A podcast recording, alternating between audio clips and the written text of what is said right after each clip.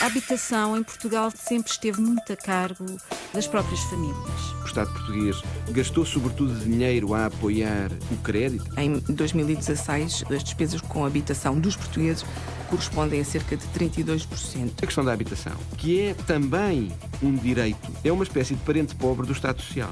O acesso à educação, à saúde, à habitação passa cada vez mais por decisões individuais mediadas pelo mercado. A habitação torna-se um ativo financeiro muito importante. No centro histórico e na sua envolvente de Lisboa ou do Porto só podem viver os grupos sociais mais uh, abastados. E às tantas temos uma dicotomia ainda maior entre o centro e a periferia do ponto de vista social. O crescimento do endividamento das famílias e a expansão do setor bancário e do setor financeiro ocorreu muito à custa do setor da habitação. O direito à habitação e o direito à propriedade. O acesso dos jovens à habitação tornou-se mais difícil. Não se toca no direito à propriedade. Há um problema de acesso, há um problema de desigualdades sociais, mas também há um problema de segregação espacial.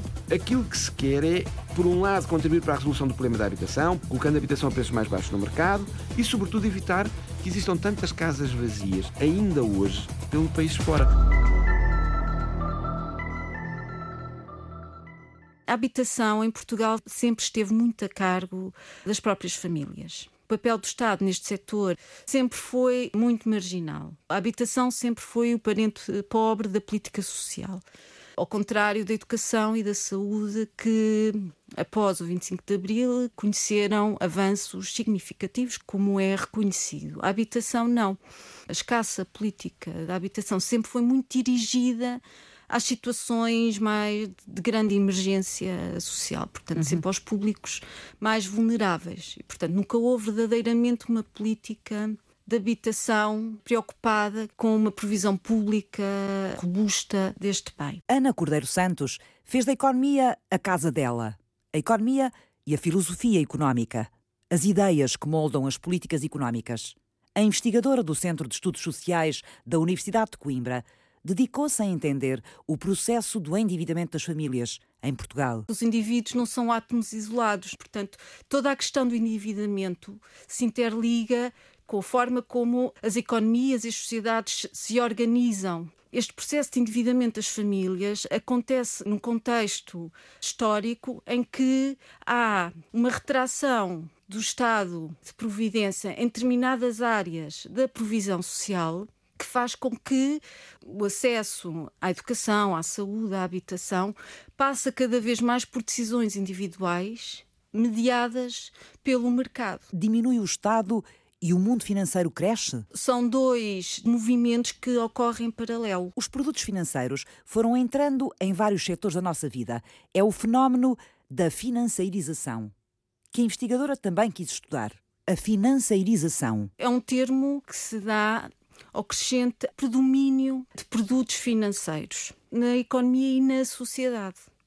Na economia, nós verificamos que houve um crescimento do setor financeiro comparativamente com outros setores da atividade, a indústria, o comércio, etc. Correspondeu também a uma maior, um maior predomínio da própria finança na vida das pessoas, na vida das famílias. Associou-se ao aumento do endividamento das famílias, quer seja para consumo, quer seja para habitação. Este mundo financeiro foi se espalhando por vários setores da nossa vida, não é? Para comprar casa, eh, as pessoas passam a pedir crédito ao banco. Para ir de férias, há quem peça crédito. Para pôr o filho a estudar, há quem peça crédito. Portanto, nós começámos a tomar estas decisões todas uma, numa série de áreas eh, fundamentais da nossa vida, recorrendo ao mercado para financiar essas decisões, em vez de algumas delas, pelo menos as, aquelas que são mais básicas e importantes, saúde, educação, habitação, digamos assim, terem um suporte, um apoio do Estado, não é? Portanto, passou tudo a ser uma decisão individual de cada um de nós.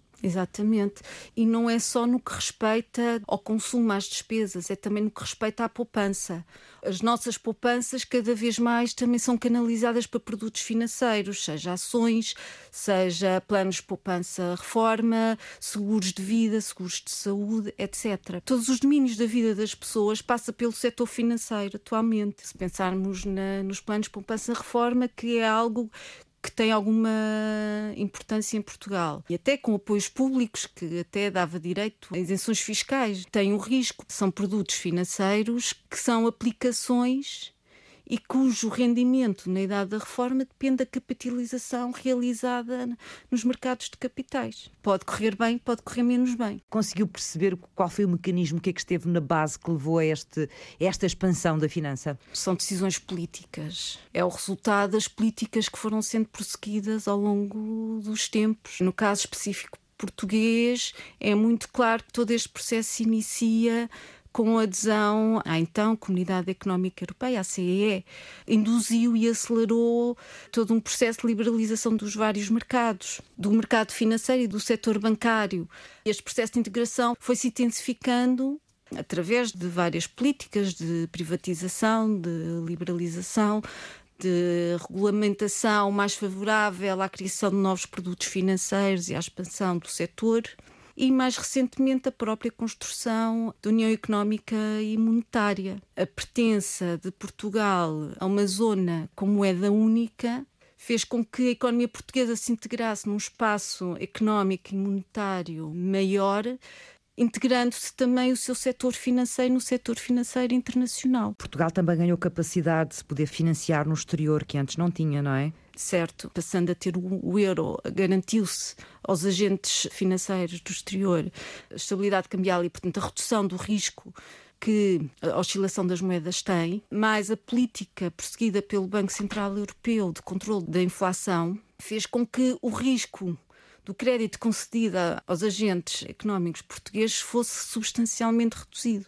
A conjugação destes fatores fez com que a economia e os agentes económicos portugueses tivessem acesso a um mercado de crédito como nunca tinha sido possível até então. E é isto que explica, no fundo, o enorme endividamento dos agentes económicos portugueses privados, quer seja das empresas, quer seja das famílias. Portanto, cresceram, foram crescendo os produtos financeiros, as áreas, os setores em que esses produtos financeiros aparecem como oferta e existem, foram-se complexificando cada vez mais e a partir de certa altura para o cidadão comum passou a ser muito difícil conseguir entender esta linguagem e estes mecanismos desta máquina financeira que nos envolve, da qual nós dependemos, mas depois que nós conseguimos traduzir muito mal.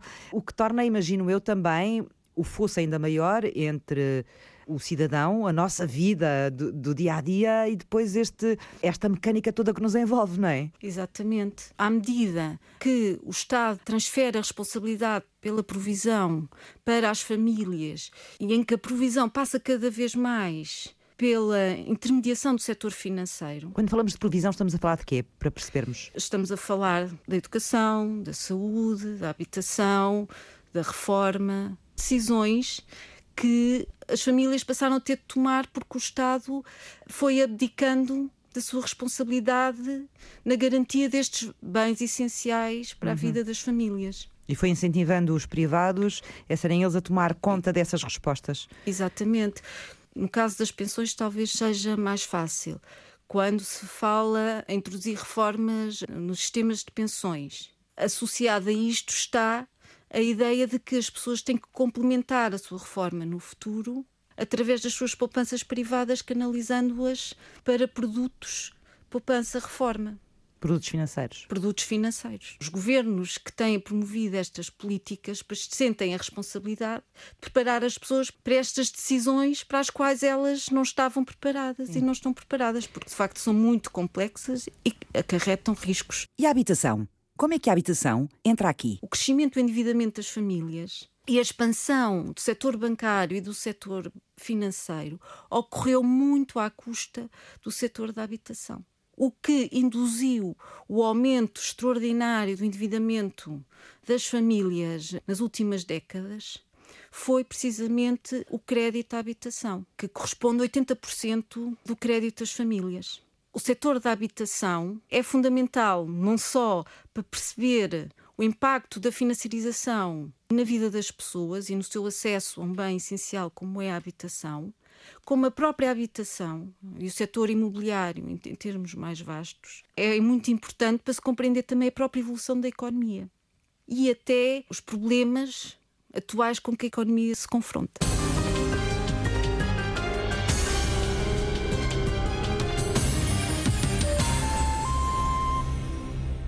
Nos anos 90 e eh, no início deste século, a orientação das políticas em todos os países, mesmo em alguns países nórdicos, como a Noruega, mesmo na Holanda, foi no sentido de liberalizar os mercados habitacionais. Jorge Malheiros, geógrafo e investigador do Centro de Estudos Geográficos da Universidade de Lisboa. Passou-se muito daquilo que se chamava ajuda à pedra, isto é, ajuda à produção da habitação, para uma coisa que era a ajuda à pessoa e, portanto, apoiar as pessoas a poderem adquirir habitação no mercado. Portanto, subsidiar a compra de habitação.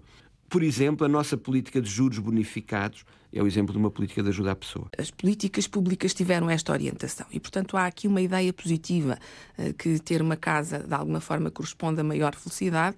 A habitação torna-se um ativo financeiro muito importante. Romana Xerez, especialista em sociologia comparada, investigadora do Centro de Administração e Políticas Públicas da Universidade de Lisboa. Também porque o mercado do arrendamento não funcionava. Nós não tínhamos casas para arrendar.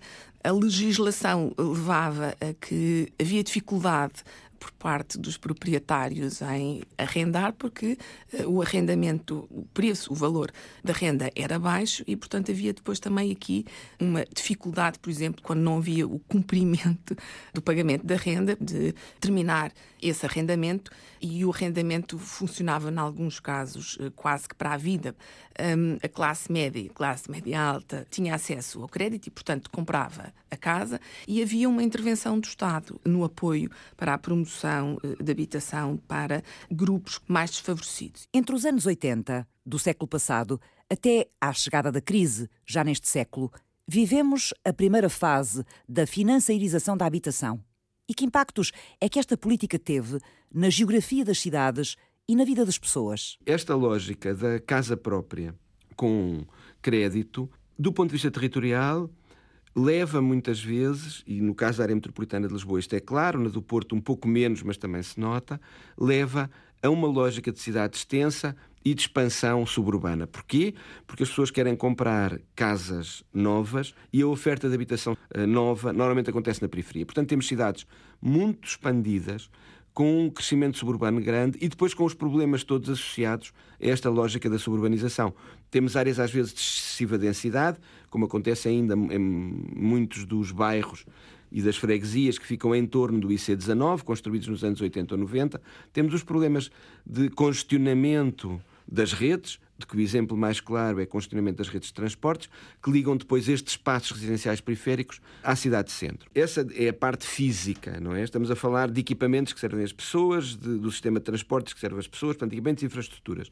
Mas também uma parte não física, porque temos, por exemplo, um lado demográfico claro. O que acontece nas duas principais cidades, em Lisboa e no Porto, é que a partir dos anos 80, de meados claramente, tem um processo de esvaziamento da cidade-centro por um lado, há aqui algum efeito do congestionamento das rendas, mas não é o único. Mas porque toda a oferta residencial, neste quadro de casa própria com habitação nova, com, digamos, uma certa qualidade associada à habitação nova, porque não se aposta na reabilitação neste período, se vai fazer nas periferias. E o que acontece é que os jovens não vão encontrar habitação eh, na parte central das cidades, até porque, mesmo quando as habitações vagam, eh, elas não são recolocadas no mercado em todo este período e a habitação mais barata e a habitação com a qualidade que as pessoas querem ter, isto é, a habitação nova, faz com que a população mais nova abandone a cidade-centro, abandone Lisboa e abandone o Porto e vai viver para as periferias de uma e da outra cidade, alargando a área metropolitana. É nesse momento que se dá o crescimento do endividamento das famílias, que quadruplica em pouco mais de década e meia, e em que a casa própria passou a ser o regime de ocupação dominante. E é hoje aproximadamente 75%, 75% dos alojamentos familiares são propriedade dos seus residentes. Este tipo de política representou cerca de 73% do total da despesa pública dirigida à habitação entre 1987 e 2011. Foi o grande investimento. Foi o grande investimento do Estado, do Estado em habitação. Nós olhamos, por exemplo, para a promoção pública habitacional, os bairros sociais e a percentagem em Portugal é muito baixa se compararmos com os níveis habituais da Europa. Ela está abaixo dos 3%. De habitação social. De habitação que pública. nós temos. Exatamente, de habitação pública. Em relação a outros países da União Europeia. Sim, em relação a outros países da União Europeia, uma percentagem muito baixa. Ela alinha com os países da Europa do Sul. A Grécia será aqui talvez o país que tem menos, muito próximo de zero, e a Itália e a Espanha também têm muito pouco, mas todos os outros têm mais. Nós temos depois bastante mais nas cidades e, sobretudo, em Lisboa e o Porto. De facto, Lisboa e o Porto são dois sítios onde, eu não sei os valores de cor, mas creio que no Porto andarão pelos 13% e em Lisboa talvez pelos 10% da habitação pública. São os dois casos onde a habitação social é mais uh, numerosa. Mas o que aconteceu foi que, ao longo destes últimos anos, se promove a habitação social e temos um pico à volta de meados dos anos 90, no âmbito do Programa Especial de Realojamento. Mas essa habitação destinou-se apenas a isso mesmo, isto é, ao realojamento. E, portanto, houve um quadro de eh, terminar o, eh, o, alojamento precário nas duas áreas metropolitanas, aquilo que se chamam barracas, porventura algumas ilhas também no, no caso do Porto, e a população foi realojada. Ora, tendo a habitação sido destinada, a habitação pública, apenas ao realojamento, isso significa que classes médias baixas, têm dificuldade em aceder a um mercado habitacional de crédito, não conseguiam ter habitação em condições. Quando fazemos esta análise em Portugal, é, é, importante também perceber um bocadinho aquilo que aconteceu na Europa e de uma forma mais alargada.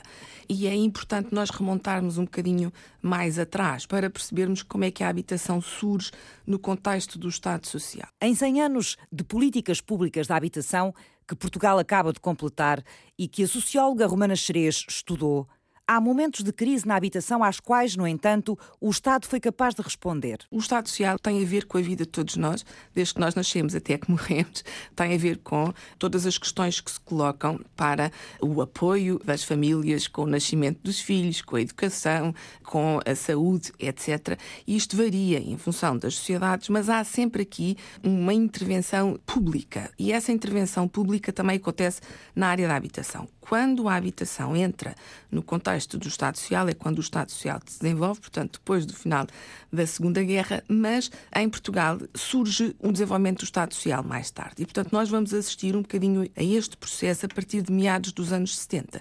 E neste período nós tínhamos, de facto, um gravíssimo problema de habitação. Qual é o problema da habitação nos anos 70, para eu perceber? A falta de habitação, mas acima de tudo os problemas com as condições da habitação. Tivemos depois uma outra situação menos estudada, e aí Portugal tem, de facto, um interesse extraordinário, com a entrada quase de um milhão de, um milhão de pessoas que vieram uh, dos países de língua oficial portuguesa e, portanto, com a entrada daquilo que designou os retornados das pessoas que vinham uh, para Portugal. E eles... O processo de descolonização. É? Exatamente. É? Ao longo de, de, vários anos, o país deu resposta a esta situação e deu resposta em, em, condições muito particulares, com uma fragilidade financeira, como foi, por exemplo, o caso das duas intervenções eh, do FMI. Por exemplo, nós percebemos para que serve exatamente a intervenção pública na área da habitação. E esta é um bocadinho a história que também podemos contar neste período. Se nós pensarmos no Estado Social, e discutiu-se muito Estado Social eh, na altura da crise. E o Estado Social era muitas vezes discutido em torno de três pilares, que eram a saúde, a educação e, digamos, a segurança social. Isto é, o apoio, por exemplo, aos pensionistas idosos, o apoio a situações de desemprego. O que mostra que a questão da habitação, que é também um direito, não é? Está na Constituição enquanto tal, é uma espécie de parente pobre do Estado Social. E aí é em todo o lado. De resto, há um investigador sueco que nos anos 80 disse que a habitação era o pilar frouxo do Estado Social, pilar fraco. Ao contrário destes outros pilares, saúde, educação e assistência social, em termos de rentabilidade económica, gera mais-valias mais rapidamente. E, além disso, está associada a um elemento físico fundamental que também pode gerar mais-valias muito rápidas, que é o solo, sobretudo o solo urbano, quando nós o transformamos de solo rústico em solo urbano e depois, quando no contexto do solo urbano conseguimos fazer lá várias coisas, digamos assim. Ora, nas lógicas da economia de mercado, esta questão da, da propriedade, da propriedade e depois do que se pode fazer em cima dela, fazem com que a habitação fique muito na esfera do mercado. Noutros países também, ela nunca é inteiramente pública ou nunca. Bom, mas fica a base sempre é uma decisão política nesse sentido. Há uma decisão ficava, não é? Exatamente. Ou seja, há aí uma orientação política. Claro que há uma orientação. Só fica porque se quer que fique. Certo. Certo. certo. Mas o, o que acontece é que no caso das sociedades do Sul, de outras também, mas vamos às sociedades do, do Sul da Europa, e no caso português, o que se diz é que nós temos os chamados mercados habitacionais dualistas. Isto é, o princípio é o mercado é a base da oferta habitacional e, portanto, as pessoas devem encontrar dentro da oferta de mercado privada a sua habitação, funcionando depois uma componente pública que tem como objetivo resolver os problemas de habitação daqueles que não conseguem, da pequena margem que não consegue aceder à habitação. Isto é, temos um mercado habitacional público residualista. Ele não atinge a classe média baixa ou mesmo a classe média, como acontece nos países nórdicos ou como acontece na Holanda, destina-se apenas ao conjunto de indivíduos ou de famílias, para ser mais correto, que não têm nenhuma hipótese de aceder ao mercado habitacional. Como muitas vezes o mercado público nem sequer a isto conseguia responder, tivemos até muito tarde barracas, por exemplo, ou permitimos lógicas muito extensas de autoconstrução, que foram uma solução fundamental para muitas famílias, aquilo que se chama clandestinos, que existem muito aqui na margem sul do Tejo, mas também noutras cidades, e são habitação com qualidade, muitas vezes, e feita à medida das próprias pessoas, embora noutros casos nem tanto, foram uma solução habitacional fundamental para quem não conseguia aceder ao mercado, porque a oferta era reduzida e a que existia era cara, e não conseguia ter habitação promovida pelo Estado porque ela não existia. Por isso é que tivemos tanta habitação informal. E isto caracteriza também as sociedades do Sul. Nas sociedades do Norte da Europa, o que tem é uma oferta pública maior desde há bastante tempo e que permite resolver os problemas habitacionais das classes médias baixas e mesmo da população de menores recursos. Nas últimas três décadas, Portugal viveu a primeira fase da financiarização da habitação. A aquisição de casa própria, através do crédito, transformou quase 75% das famílias portuguesas em proprietárias, mas quatro vezes mais endividadas. Depois veio a crise e ela levantou uma nova questão na habitação. Qual é o novo modelo de financiarização da habitação? Que novas ocupações estão destinadas aos centros históricos das grandes cidades? Que novo papel ganhou a reabilitação urbana? Por que é que está a diminuir o acesso dos portugueses à habitação, comprada ou arrendada? As perguntas regressam ao ponto de partida na segunda parte. Até já!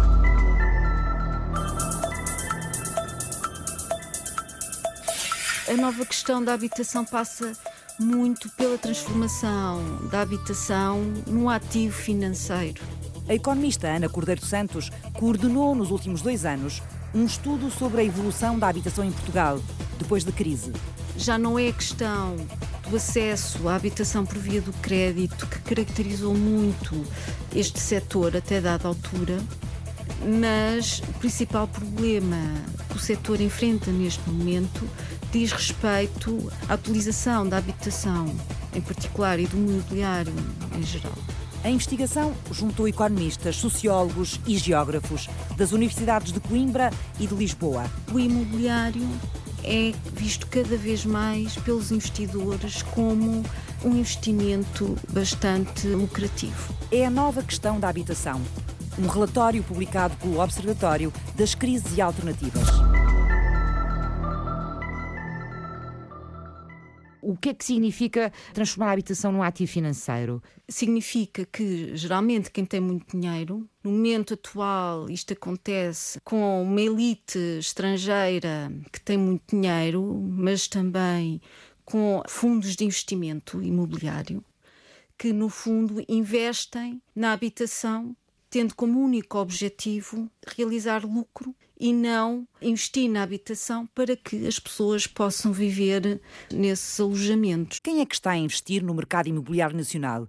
E que efeitos é que isso tem? Isto é uma procura que é sobretudo realizada por eh, residentes de economias mais desenvolvidas e são aplicações das poupanças dos muito ricos, não é? E, portanto, como um, um cofre em que coloca aí o seu dinheiro, as suas poupanças, tendo em vista a venda mais tarde com um lucro bastante interessante. Fazem uso do espaço e do território para realizarem mais-valias significativas e à custa dos residentes que ficam sem a possibilidade de viver nesses locais. Esta procura pelo imobiliário nacional faz com que o preço aumente de uma forma muito desproporcional face ao rendimento e à evolução do rendimento dos nacionais.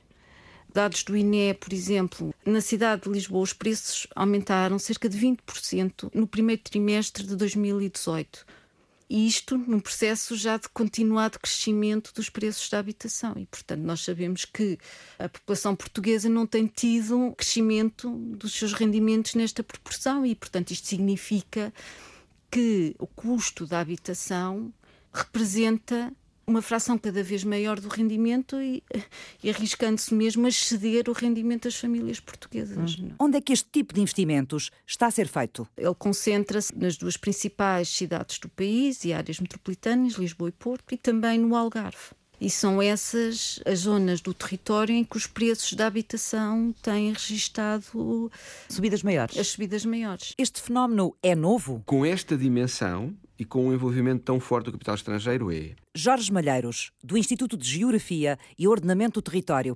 Ele é um dos investigadores do estudo. E com esta componente de a chamada gentrificação turística, transição para grupos mais altos associado ao turismo, é um fenómeno novo em termos desta extensão. Uhum. Só os estrangeiros é que se interessam por este tipo de investimento no imobiliário? Apesar da componente internacional ser importante neste processo, ainda as transações são dominadas por, pelo menos do ponto de vista visível, porque depois há capital estrangeiro que se fixa em Portugal e, portanto, a transação parece que é feita com capital nacional. Eh, uma grande parte dos proprietários são nacionais, há que dizê-lo, não é? Não é apenas capital estrangeiro, uma porcentagem substancial dos proprietários, apesar dos fundos imobiliários e dos agentes que operam uh, no mercado terem nacionalidade estrangeira, muitos agentes são portugueses. A atuação destes fundos é muito pouco transparente e, de facto, é difícil perceber quem são, a quem pertencem. Sim. Não há habitação sem terrenos e, portanto, os terrenos e a habitação são muitas vezes transformadas, de facto, em algo cuja uh, o interesse principal é o seu valor financeiro. Tem vários exemplos em como, mesmo sem habitação, consegue valorizar um terreno sem que nada lhe aconteça, lá, lá aconteça. Tem N exemplos. Imagine um terreno que tinha uma antiga indústria, que se tornou obsoleta, foi abandonada. O terreno está lá quieto, a determinada altura começa-se a falar de que vai ser construído uma grande infraestrutura ao pé, um aeroporto ou uma saída de uma autoestrada, etc. Começa-se a falar nisso e o proprietário consegue convencer outros de que isso vai mesmo acontecer. E vende o terreno por o valor X. Mas, entretanto, não houve infraestrutura, não foi construída, etc. Espera-se mais algum tempo e discute-se mais novamente a hipótese de abrir alguma coisa. O novo proprietário vende o terreno a outro por X mais N, que depois vende a uma outra empresa por X mais N mais não sei quanto. Sem que nada aconteça, nem no terreno nem à volta. E, portanto, o que fez foi transformar uma coisa num ativo financeiro sem que, nesse espaço, do ponto de vista físico, da contribuição para as atividades produtivas ou a instalação de população ou a colocação de infraestruturas, nada acontecesse. Qual é o impacto desta financiarização sobre a habitação? As pessoas são forçadas, porque não conseguem comportar a evolução dos preços das rendas, são forçadas a, ter que morar mais longe dos locais dos seus empregos ou viver em condições mais precárias de facto, o que está a acontecer é uma deslocalização dos residentes para zonas mais afastadas do centro, com impactos tremendos, não só na vida das pessoas, que têm de enfrentar mais horas de trânsito e para lá de toda a transformação do, do seu modo de vida, mas depois também estamos a criar sociedades cada vez mais segmentadas, com uma tradução cada vez mais clara no uso do espaço. Portanto, temos que os mais ricos no centro da cidade, ou vamos ter, é para isso que caminhamos, e depois, à medida que nos vamos afastando do centro da cidade, vamos tendo as pessoas cada vez menos ricas ou mais pobres, é isso? É isso.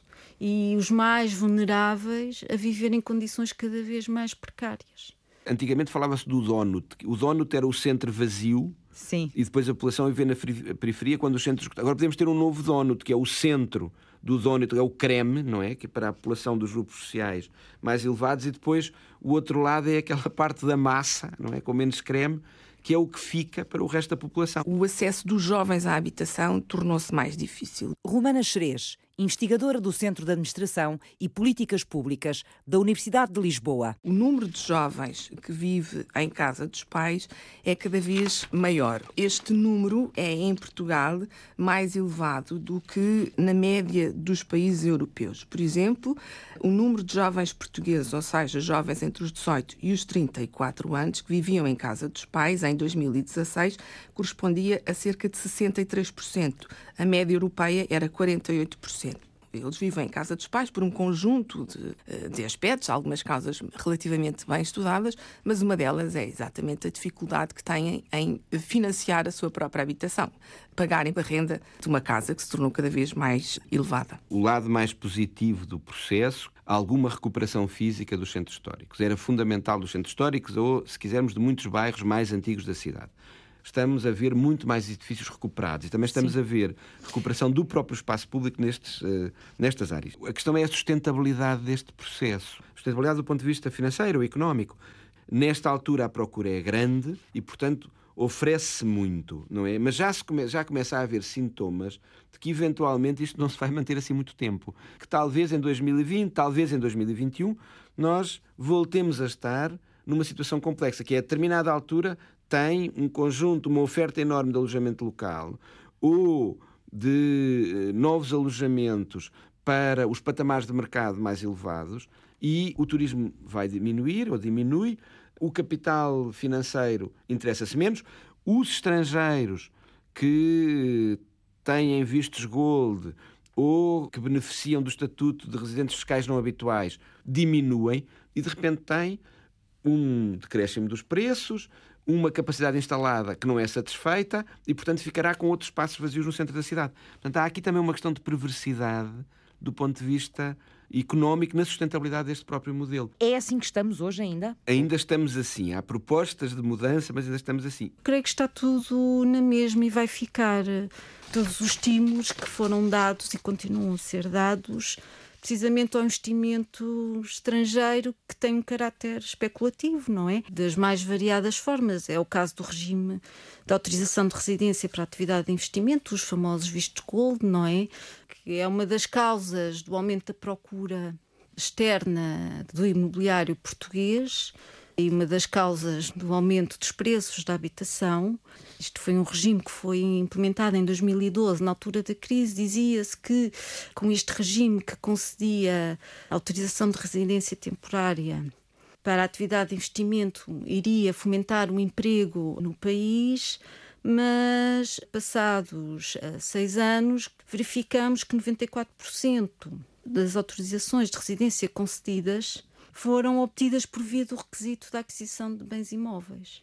Ou seja, que não teve impacto nenhum sobre a criação de emprego. Portanto, esta é uma medida que poderia ser facilmente revertida, portanto, eliminando-a, e que, pelo menos, combateria a escalada dos preços da habitação. Esta é uma medida que se mantém até uh, no debate público, vem sendo discutida, mas não é expectável que ela venha a ser eh, eliminada. Aquilo que se queria como mudança eh, nos últimos anos é que surgisse o arrendamento como resposta à compra. O arrendamento não cresceu e uma das razões explicativas está exatamente a ver com a opção das famílias perante a dificuldade em arrendar e perante os preços, as famílias fazem as contas e aparentemente torna-se mais rentável comprar uma casa. O crédito à habitação começou a aumentar a partir de 2015 e aumenta a maturidade do crédito e, portanto, em termos médios, nós levamos em Portugal 33 anos para pagar uma casa. Isto é um dos valores eh, mais elevados da Europa. Há uma segmentação também cada vez mais marcada entre proprietários e inquilinos. Como o mercado de arrendamento está tão comprimido e sofre a competição por usos alternativos do imobiliário, para a hotelaria, para o comércio, outras atividades eh, à volta do turismo, não é? Faz também com que as condições do mercado de arrendamento sejam cada vez mais difíceis, quer seja a nível dos contratos, quer seja das condições de habitabilidade dos próprios arrendamentos, dada a escassez de alojamentos em, em condições financeiras em que as pessoas podem comportar. Nós passamos do mercado rígido, com o congelamento das rendas, a um mercado que, de repente, com a mudança de 2012, a nova lei das rendas promovida na altura pela ministra Assunção Cristas, passamos a ter um mercado muito mais livre, que permite atualizações rápidas de renda, coisa que e torna... rendas muito mais altas. Claro, a atualização e a leva ao aumento dificuldade, dos mais preços. uma vez, das classes mais baixas eh, de poderem aceder ao arrendamento. E também uma dificuldade de estabilidade, que é se a renda pode ser aumentada com facilidade, em determinadas condições, ou se a renda, ou se o contrato é estabelecido por um período curto. Antigamente falava que as pessoas ficavam em casa, viviam, ficavam numa casa, viviam lá a vida toda. Agora Sim. é o contrário. Agora é o Fazem contrário, um contrário, tipo de uma renda, um arrendamento por dois anos. E o senhorio avisa. E é perverso também, porque as pessoas não podem andar Claro. com a casa às costas de dois em dois anos, não é? E, sobretudo, se quer, por exemplo, ter algum progresso ao nível da fecundidade. Isto é, a gente diz, nascem poucas crianças em Portugal, estamos a envelhecer muito. A estabilidade, quer profissional, quer da habitação, não tem que se ver 40 anos no mesmo sítio. Não se pode mudar de casa de dois em dois anos ou de três em três anos. Isso é contrário a qualquer política amiga da natalidade. Todos nós precisamos de um teto e hum, quando o acesso à habitação se torna cada vez mais difícil pela evolução dos preços das rendas face aos rendimentos da população, não é? Portanto, há aqui um A direito- garantia desse direito está cada vez mais comprometida. A habitação pública, neste momento, tem um peso de 2% dos alojamentos familiares, não é? Quando os custos disparam e os rendimentos mantêm inalterados, há um problema de acesso. Há casas, elas estão, muitas delas, é desocupadas, não é? Portanto, não é um problema de mais construção, é um problema de acesso, porque o acesso passa pelo preço e este preço tem atingido níveis especulativos que a população portuguesa, com os seus rendimentos, não consegue aceder a uma parte importante. Muitas destas, destas medidas que vão sendo tomadas, como essa de setorizar o alojamento local, foram feitas noutros sítios, com resultados intermédios. Às vezes consegue-se, às vezes não consegue, porque vão logo para a área vizinha, ou há outras formas de contornar. Mas é verdade, há um esforço para tentar regular estes processos, por exemplo, da expansão pouco controlada do alojamento local. Embora depois outro tipo de medidas que seriam muito interessantes acabam por esbarrar neste conflito entre a importância da propriedade e da geração de mais-valias com a propriedade e o seu valor de uso, isto é, o uso residencial das coisas, o direito à habitação e o direito à propriedade. Porque quando, por exemplo, aparecem propostas muito interessantes de recolocação no mercado das casas vazias com reabilitação pública, portanto, há muita casa vazia em Lisboa e no Porto. O Estado podia, durante um período, apropriar-se temporariamente das casas, reabilitá-las, colocá-las no mercado e depois devolvê-las ao, ao proprietário. Quando isto é dito, ou medidas deste tipo são ditas, parece um ai Jesus que estamos no, numa lógica ditatorial, ou que é o gonçalvismo, outra coisa deste tipo. Quando aquilo que se quer é, por um lado, contribuir para a resolução do problema da habitação, por outro, colocar a habitação, colocando a habitação a preços mais baixos no mercado e, sobretudo, evitar que existam tantas casas vazias, ainda hoje, pelo país fora. E não se, não se toca no direito à propriedade. Portugal prepara-se para ter pela primeira vez uma lei de bases da habitação. Poderá ela afinar o rumo do setor imobiliário? Eu penso que é muito positiva. Esta lei é a assunção da importância da habitação e, pelo menos, a identificação das responsabilidades por parte dos vários agentes públicos nos, nos vários níveis. Pelo menos ao nível político está-se a assumir a importância deste sistema de provisão. Ao longo deste último ano aconteceram coisas interessantes. O voltar a haver Secretaria de Estado da Habitação. Esta ideia de termos uma lei de bases de habitação que nunca tivemos e que está a ser discutida. As novas regulações do alojamento local.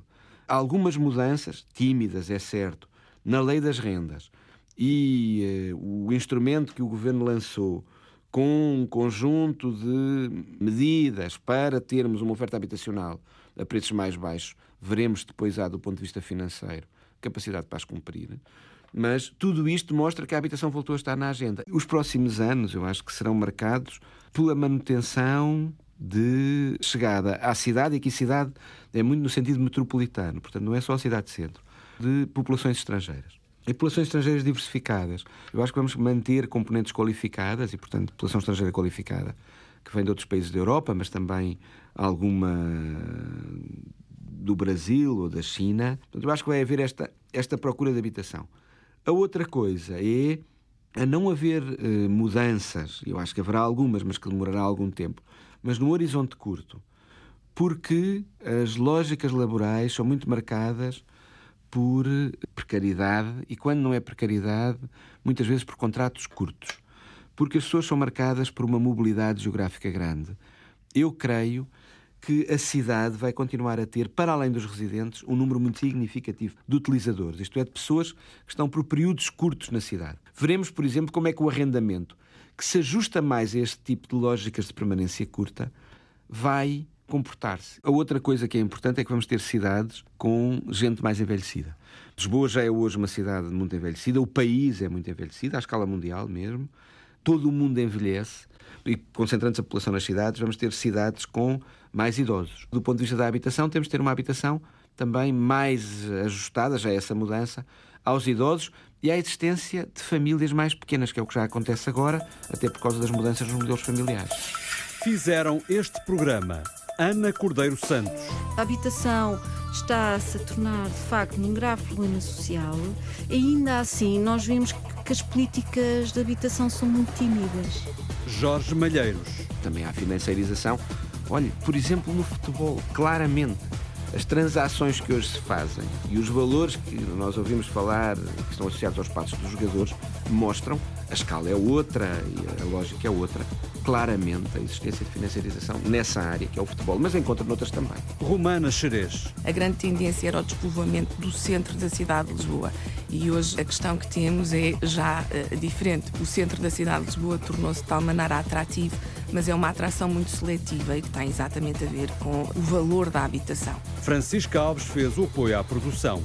Paulo Ramos cuidou da pós-produção áudio.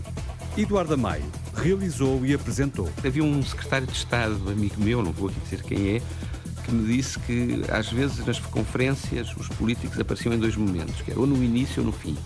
No início apareciam antes de as pessoas apresentarem os trabalhos, discutirem, etc. Diziam o que é que estavam a fazer em termos de política e não ouviam nada das contribuições dos investigadores. Quando chegavam no fim também não tinham lá estado e, portanto, não tendo ouvido nada das sugestões, diziam como é que se ia fazer sem incorporar nada disso. Eu acho que o fazer política informada é uma coisa muito relevante. Tendo dito esta pequena história, também acho que há bons exemplos de vários políticos que procuram ouvir